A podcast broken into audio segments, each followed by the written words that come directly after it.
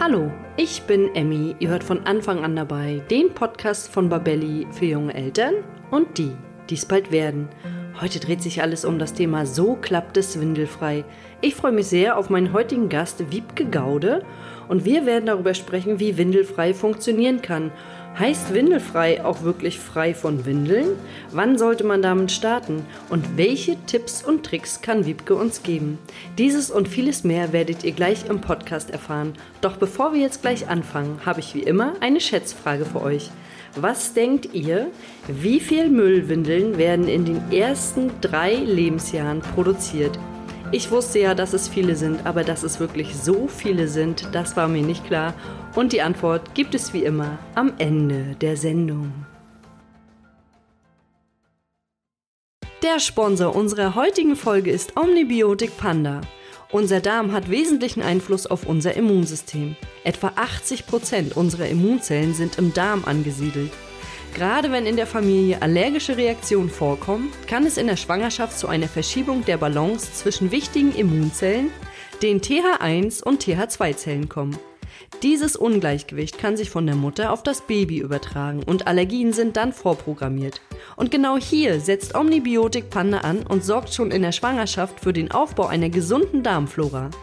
Omnibiotik Panda wurde in jahrelanger Forschungsarbeit entwickelt und die positiven Effekte in mehreren großen Studien belegt. Das Auftreten von allergischen Reaktionen bei Babys konnte um 80% reduziert werden, wenn Omnibiotik Panda sowohl in den letzten beiden Schwangerschaftsmonaten als auch im gesamten ersten Lebensjahr der Kinder täglich eingesetzt wurde. Wenn euch das Thema interessiert, dann informiert euch doch am besten mal bei uns auf babelli.de oder direkt bei omni-biotik.com. Dort findet ihr weitere Infos zur Wirkweise und dem Produkt selbst. Die Links findet ihr wie immer in den Shownotes. Ja, hallo und herzlich willkommen zur heutigen Folge So klappt es windelfrei. Heute freue ich mich wieder sehr auf meinen Gast Wiebke Gaude und im Vorfeld haben wir diesmal eine Instagram-Umfrage gemacht und werden die am häufigsten gestellten Fragen in diesem Podcast beantworten. Und bevor wir jetzt gleich losgehen, sage ich erstmal Hallo, liebe Wiebke. Hallo. Schön, dass du heute da bist. Und bevor wir jetzt gleich einsteigen mit dem Thema Windelfrei, würde ich dich bitten, dass du dich kurz erst einmal vorstellst. Ja, ich bin Wiebke Gaude, von Beruf her Ingenieurin, was so ein bisschen dem Windelfrei entgegenspricht. Und seit letztes Jahr Windelfrei-Botschafterin vom Artgerecht-Projekt. Meine Windelfrei-Coach-Ausbildung habe ich 2018 bei der lieben Liane Emmersberger vom Artgerecht-Projekt gemacht. Und ich möchte das Thema Babys abhalten, windelfrei in die Welt raustragen, weil es einfach den Familien und Babys so viel Erleichterung bringen kann und es ein Gewinn ist für Familien, Umwelt und die ganze Gesellschaft. Das klingt auf jeden Fall ziemlich spannend und deswegen werden wir heute auch ziemlich tief in das Thema einsteigen. Und zu Beginn würde ich gleich mal die Frage stellen, heißt denn windelfrei das, was mir das Wort, nämlich frei von Windeln, impliziert, heißt das auch, dass man komplett auf Windeln verzichtet? Windelfrei, genau. Das heißt es eben nicht, dass man komplett auf Windeln verzichtet.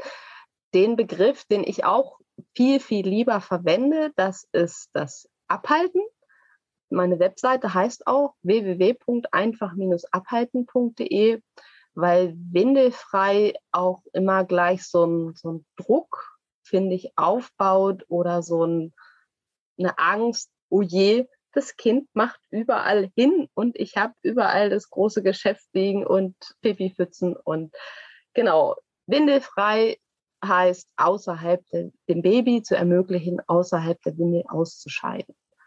Und Windeln werden als Backup benutzt, um einfach den Druck rauszunehmen. Den Druck rauszunehmen. Und wie funktioniert das dann also von Anfang an. Ich würde sagen, wir gehen mal chronologisch vor. Das Baby ist jetzt quasi geboren und dann kommt ja das sogenannte Kindspech. In dieser Zeit würde man wahrscheinlich sagen, man benutzt Windeln, oder? Gerade bei dem Kindspech habe ich gut die Möglichkeit, weil da passiert in dem kleinen Körper ja so viel, ne? die Verdauung geht los und gerade das Kindspech habe ich die Möglichkeit, das Kind sicher im Arm zu nehmen, nochmal was drunter halten oder auch liegend und dann die Füßchen ein bisschen stützen, um sogar das Kindspech schon mit dem Abhalten abzufangen, weil das merkt man, wenn da was rauskommt und sich so viel bewegt. Das wäre schon die erste Möglichkeit, seinem Kind zu ermöglichen, außerhalb der Winde auszuscheiden. Kannst du uns denn auch ein bisschen erzählen, wie die, wie man das merkt bei dem Kind oder was sind die Anzeichen dafür? Also gerade wenn die so ganz, ganz klein sind, wir können uns ja beide auch noch gut dran erinnern, als die so wirklich kompakt waren und quasi fast in eine Hand gepasst haben. Wie merkt man das denn bei den Kindern, wenn die beginnen auszuscheiden? Also Unruhe ist, ist ein Zeichen, dann beim Stillen das An- und Abdocken ist ganz typisch. In der Trage machen die Kinder sich auch sehr bemerkbar. Aber mir ist immer wichtig, dass die Leute nicht zu sehr auf die Signale achten wollen. Genau, gerade bei uns in der Kultur ist es schwierig, die Signale zu erkennen, weil wir es nicht vorgelebt bekommen. Dementsprechend ist es einfacher, auf die Standardsituationen zu gehen. Und das ist zum Beispiel morgens nach dem Aufwachen, nach dem Essen, dem Kind dann zu ermöglichen, auszuscheiden. Weil die Signale erkennen, sobald ich als Mama dann sehe, okay, das ist jetzt ein Zeichen, mein Kind muss mal oder hat ausgeschieden, dann kommt oft eine andere Phase und die Kinder ändern die Signale. Und dann habe ich nichts gewonnen. Ah, okay. Jetzt bleiben wir noch mal ganz kurz bei dem ganz kleinen Baby kurz nach der Geburt. Da hast du ja gesagt, das äh, Kindspech kann man quasi gut abhalten oder das, den, das Kind auch ein bisschen stützen, helfen. Und äh, dann würde man aber sagen, sobald das Kindspech jetzt einmal, also sobald sich das Kind einmal entleert hat, legt man dem kleinen Baby eine Windel um und dann könnte man das zu regelmäßigen Tageszeiten nochmal auf nochmal abhalten oder wie würde man dann dann weitermachen? Also gerade im Wochenbett weil als Erstlingsmama ist es ja so, dass so viel Neues auf einen zukommt und dass es dabei dann viel einfacher ist, sich erstmal an das Kind zu gewöhnen. Also Windeln benutzen, sich an das Kind gewöhnen, gucken, dass das Stillen klappt, weil das Stillen ist etwas, was, was keine Zeit zum Warten hat. Das muss ja von Anfang an. Also das Stillen sollte laufen. Und wenn ich dann mit meinem Baby so gemütlich im Bett liege oder da bin und denke, ah, jetzt hätte ich noch mal Zeit für ein Neues. Jetzt habe ich Interesse, einfach noch mal was auszuprobieren. Dann ist der Zeitpunkt, wo man sich gut ans Abhalten dann ranfinden kann. Das wäre nämlich gerade die nächste Frage gewesen für mich. Wann fängt man denn damit an, windelfrei zu erziehen. Jetzt hast du gerade schon gesagt, so ein bisschen, dass erstmal die Routine reinkommen muss. Mama und Baby haben sich aneinander gewöhnt, sind jetzt quasi schon ein gutes Team. Und wenn das alles läuft, also stillen gut klappt und äh, das Baby vielleicht auch ein bisschen zur Ruhe gekommen ist von der anstrengenden Geburt und Mama sich auch an das Baby gewöhnt hat und vielleicht auch schon das Wochenbett hinter sich gelassen hat, ähm, wäre dann ein guter Zeitpunkt, um mit windelfrei zu starten? Genau, mit dem Abhalten zu starten. Um ja. das Wort windelfrei wieder so ein bisschen rauszunehmen.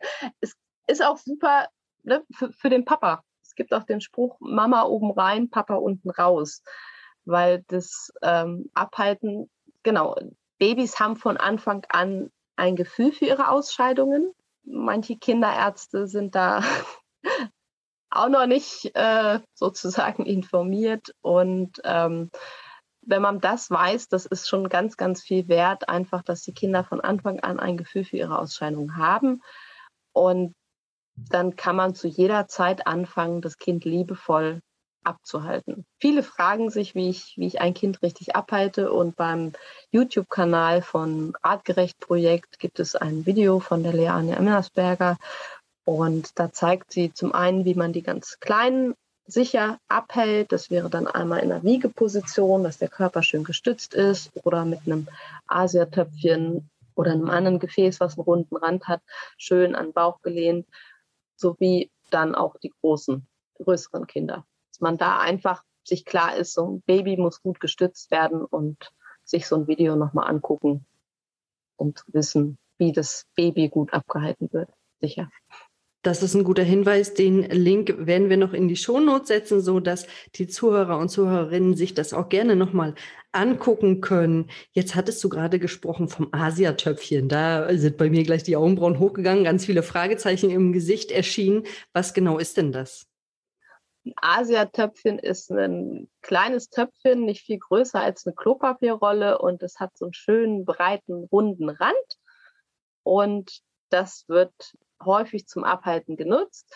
Es kann aber auch genauso ein Gefäß wie eine Rührschüssel genommen werden. Hauptsache der Rand ist rund, dann kann man sich schön zwischen die, wenn man ähm, so auf einem, auf einem Stuhl sitzt, zwischen die Beine klemmen und dann dementsprechend das Baby vor sich nehmen, der Rücken gut gestützt am, am Bauch und die Füße noch ein bisschen äh, mit Fußkontakt geben, weil das ist immer eine Möglichkeit, dass die Kinder besser ausscheiden können. Und ja, es gibt viele Alternativen zu einem Asiatöpfchen. Auf meinem YouTube-Kanal gibt es sogar ein Video dazu. Ah, okay, dann da. Das muss ich mir dann wahrscheinlich auch nochmal angucken, wie das denn alles so funktioniert. Und jetzt hatten wir schon gesagt, äh, man kann damit starten, wann man im Prinzip will. Und gibt es dann auch so ein, gibt es irgendwie so einen Punkt, an dem man sagt, also wenn ihr abhalten wollt, dann solltet ihr vielleicht spätestens dann und dann anfangen? Also es gibt Meinungen, die sagen, man sollte bis zum dritten Monat anfangen, weil da dann auch noch die Signale da sind. Ich selbst habe aber auch erst mit acht Monaten angefangen. Da hatte ich dann gerade frisch das Artgerecht Buch, Artgerecht das andere Babybuch von Nicola Schmidt gelesen. Bin morgens im Badezimmer, mein Sohn liegt auf dem Wickeltisch, die Winde ist, macht die Winde auf, die Winde ist trocken und ich habe mir gedacht, ja, hm, irgendwo muss das Ganze ja sein habe ihn genommen und übers Klo gehalten und ja, er hat er hat direkt gepinkelt und mich dabei angelächelt nach dem Motto, Mama, endlich hast du es verstanden. Oh, das klingt ja, das klingt ja fast schon zu schön, um wahr zu sein. Und ist er dann seit dem Tag immer auf die Toilette gegangen oder wie hat sich das dann weitergestaltet? Ich habe mit ihm dann so verfahren, dass ich ihn zusätzlich zum Wickeln abgehalten habe Superabsorber saugen so einiges auf, habe dementsprechend morgens, mittags, abends gewickelt ähm, mit Abhalten, sowie wenn ich gesehen habe, dass das große Geschäft gekommen ist. Und das war bei meinem Sohn dann dieses typische Drückgesicht, habe ihn dann liebevoll genommen und bin mit ihm zur Toilette und hatte bei uns dann wirklich den positiven Effekt, dass ab dem neunten Monat nur noch im Töpfchen oder der Toilette gelandet ist, das große Geschäft. Genau, schon allein das ist eine Riesenerleichterung, die ich ja nicht missen möchte. Ja, weil irgendwann, wenn nachher die äh, Nahrung etwas anders wird und man vielleicht nicht nur noch still, sondern dann vielleicht auch irgendwann Fleisch dazukommt oder äh, andere Sachen noch, dann verändert sich ja auch äh, der Geruch vom großen Geschäft. Und das ist natürlich dann schon eine Erleichterung, wenn das direkt in die Toilette oder ins Töpfchen geht. Also könnte ich mir zumindest vorstellen. Kann man denn das Baby auch immer ohne Windel im Tragetuch tragen oder eher nicht? Also wenn es jetzt zum Beispiel Eltern gibt, die sagen, oh, wir wollen vielleicht ganz auf Windeln verzichten, oder würde man das nicht empfehlen? Genau, wenn es Eltern gibt, die sagen, oh, wir wollen ganz auf die Windel verzichten, dann haben die Eltern ja schon die passende Einstellung dazu. Und dann gehen die ja auch locker um, wenn irgendwo eine Pfütze ist und sagen, okay, ne, lächeln, wischen, waschen. Und gerade im Tragetuch, dadurch, dass die Babys von Natur aus ihren Träger nicht beschmutzen wollen. Im Tragetuch melden die sich oft viel deutlicher, dass sie mal müssen. Und es lässt sich auch einfach mal eine Mullwindel noch dazwischen legen. Und gerade bei den ganz Kleinen ist die Menge noch nicht so groß, die Häufigkeit dafür aber noch ziemlich viel. Und sich da dann einen Weg zu finden, okay, will ich beim Tragen die, die Windel weglassen oder nicht, selber ausprobieren. Also windelfrei ist ganz viel ausprobieren, was passt zu mir und unserer Familie, ohne dass Druck entsteht. Ja, du sagst das mit dem Druck, das ist natürlich für viele Familien auch so ein, wir hatten im Vorfeld ja drüber gesprochen, es gibt drei Wege, um ein Kind äh, trocken zu bekommen. Vielleicht kannst du ja äh, die drei Wege nochmal aufzeigen und dann sprechen wir nochmal darüber, was das auch auslösen würde, quasi, wenn das Kind unter Druck steht. Genau, es gibt gibt die drei Wege, dass ich einmal, einmal abwarten und warte, bis das Kind sich von alleine meldet, ich möchte jetzt auf Toilette. Da ist die Schwierigkeit, dass wenn die Kinder von Anfang an gewickelt werden, dass sie dann auch gar nicht auf die Idee kommen, unbedingt, ich will jetzt die Windel loslassen. Das Abwarten ist der eine Weg, dann ist der andere Weg streng nach Zeit mit Belohnung und Bestrafung. Du musst da jetzt auf der Toilette sitzen bleiben, bis was drin ist. Und der dritte Weg, der artgerechte Weg ist zu wissen, ein Säugling, ein Baby kann von vornherein, hat ein Gefühl für seine Ausscheidung und ich begleite dieses Baby dabei und gebe ihm die Möglichkeit, auch mal außerhalb der Winde auszuscheiden. Wenn ich jetzt die Seite mit dem Druck habe und dem Kind sagt, du musst jetzt aufs Töpfchen und da muss was rauskommen, kann es sein, dass die Kinder sich unter Druck gesetzt fühlen und dadurch, dass sie für ihre eigenen Ausscheidungen ja auch eine Selbstwirksamkeit haben, dass sie dann zurückhalten und es dann auch zur Verstopfung kommen kann. Ja, und das ist natürlich überhaupt gar nicht gut für so ein kleines Kind. Deswegen äh, die Druckvariante würde ich hier an dieser Stelle einfach mal streichen und äh, gucken, dass die Kinder dafür ein Bewusstsein bekommen. Das ist ja eigentlich auch das Natürlichste. Wo hält man denn das Baby am besten ab? Wir gehen jetzt nochmal von Baby zu mh, hm, ja, Kleinkind, würde ich sagen. Dass wir da nochmal gucken. Es gibt ja wahrscheinlich verschiedene Varianten. Zum Thema Kleinkind und den Möglichkeiten, wann, wie man tragen wird, fällt mir noch ein, es gibt ganz viele Kinder, die so mit anderthalb dann sich nicht unbedingt mal wickeln lassen wollen. Wo die Eltern vielleicht denken, okay, ich warte ab, bis ne, das selber auf Toilette will. Und wenn mit anderthalb die Kinder schon sagen, okay, ich will nicht mehr gewickelt werden, dann ist das ein gutes Lernfenster, um zu sagen, ich biete dir das Töpfchen an.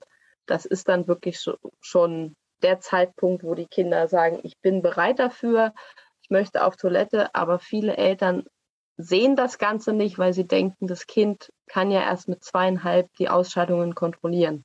Da nochmal für alle, die sagen, okay, meine Tochter will sich nicht wickeln lassen mit anderthalb, was mache ich? Kreativ werden, Töpfchen anbieten und liebevoll begleiten.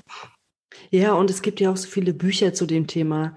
Bücher und dann gibt es ja auch noch irgendwie Toiletten, die Musik machen, wenn da was reingegangen ist und weiß der Geier, was der Markt da alles bietet. Es gibt auf jeden Fall viele, viele Sachen zum Begleiten, damit das Kind auf das Töpfchen gehen kann. Aber jetzt gehen wir nochmal zurück zum Baby. Wo hält man das Baby denn am besten ab?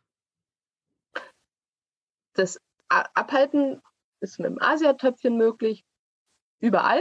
Da ist das dann der Ort fürs Baby, weil beim Baby ähm, ist das ja noch nicht so geruchsbelästigend bei einem Stillbaby jetzt. Das kann man dementsprechend überall abhalten. Wenn die Kinder größer werden, dann kann ich dann sagen, okay, das Töpfchen sollte halt doch nicht mehr auf dem Sofa stehen, sondern das Töpfchen kommt runter. Ich kann aber sehr gut das Töpfchen immer auch damit hinnehmen, wo das Kind ist, damit die Unterbrechung zum Beispiel beim Spielen nicht so groß ist. Viele Kinder haben Probleme mit Unterbrechungen und mit, mit Übergängen und Unterbrechungen. Und dann ist die Möglichkeit, das Töpfchen einfach damit hinzunehmen, wo es gerade ist, am einfachsten. Das haben, haben wir auch eine Zeit lang gemacht, dass wir dann das Töpfchen mit im Kinderzimmer hatten. Da habe ich gerade so ein Bild vor Augen, dass der kleine Max, sagen wir mal, der ist jetzt zwei, spielt mit seinem Bauklötzchen und dann merkt er, oh, ich muss jetzt gleich auf Toilette, setzt sich dann auf sein Töpfchen, ruft Mama danach, Mama, ich bin fertig oder Mama, hab fertig, je nachdem, was er mit zwei Jahren dann schon sagen kann. Und dann kommt Mama macht ihn fertig. Er kann sozusagen gleich weiterspielen, aber vielleicht nochmal Hände waschen zwischendurch und ist dann quasi gar nicht so rausgerissen aus seinem Spiel, sondern kann sein Geschäft integrieren sozusagen. Genau. Und es gibt auch Kinder, die mögen es, wenn sie es so machen können wie die Großen. Dementsprechend ist Töpfchen auf der einen Seite gut und auf der anderen Seite ist auch so ein Klo Aufsatz, so ein Sitzverkleinerer, super. Der heißt bei uns immer Klotron. Klotron. Klotron, genau. Ja, das klingt auch gut. Wir hatten tatsächlich auch einen, äh, das hatten wir, hatte ich dir vorhin auch schon erzählt, und zwar haben wir den auch mal mitgenommen auf Reisen, wenn wir dann auch an der Raststätte angehalten haben, dass meine Kinder sich quasi immer auf ihre eigene Toilette, auf den eigenen Toilettensitz setzen konnten, was immer ganz praktisch war. Und so ein Auto hat ja einfach viel Platz, da kann man das irgendwo nochmal hineinstopfen und hat seine eigene Toilette sozusagen immer dabei. Du hast gesagt, die äh, Kinder werden am besten morgens, mittags, abends abgehalten. Da hattest du ja auch schon gesagt, das ist nach dem Schlafen natürlich sowieso. Und dann vor den Mahlzeiten oder nach den Mahlzeiten, wie gestaltet sich das? Was ist da besser? Gibt es da Erfahrungswerte? Durch ähm, das Essen wird die Verdauung angeregt und dann gibt es den sogenannten gastrologischen Reflex. Den spürt man als Erwachsener auch, wenn man morgens auf leerem Magen zum Beispiel so ein schönes Müsli isst oder so, dann tut sich da was in der Verdauung.